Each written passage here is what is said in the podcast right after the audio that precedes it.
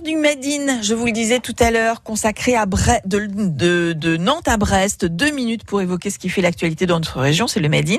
Et le canal de Nantes à Brest, cet ouvrage historique décidé par Napoléon Ier, long de 360 km, vient de rouvrir à la navigation de plaisance.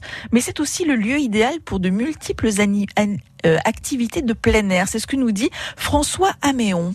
Eh bien, écoutez, le canal de Nantes-à-Brest, par excellence, c'est le lieu dans lequel on peut pratiquer tous les sports de nature tout ce qu'on appelle en matière touristique euh, l'éco-slow tourisme. C'est le lieu idéal pour tout faire. On peut faire euh, des loisirs fuvestres, on peut faire de la randonnée euh, pédestre, on peut faire de, la randonnée équestre, on peut y faire du cyclisme, bien évidemment, tout ce qui est randonnée vélo, avec en plus la vélodyssée qui le longe tout, tout son long, au moins sur tout le long de la partie atlantique. Donc voilà, c'est vraiment la concentration de toutes ces activités en lien avec bien évidemment aussi euh, la navigation. Il ne faut pas l'oublier quand même, ce qui est son premier et premier rôle a priori. Françoise Améon, le développement touristique du canal s'accélère. De nombreux projets sont en chantier.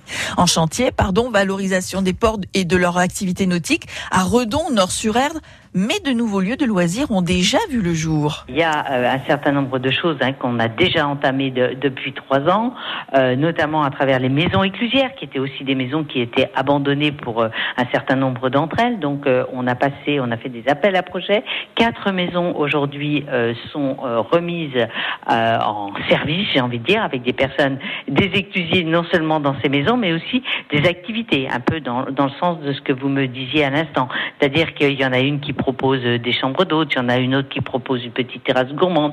On a euh, trois jeunes gens qui se sont euh, installés et qui eux sont en train de, de, faire du pain.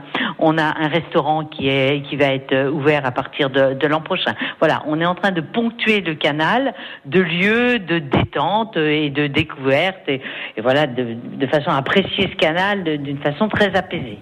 Toutes les activités nature et plaisance et les manifestations autour du canal de Nantes à Brest sont sur www.loire-atlantique.fr.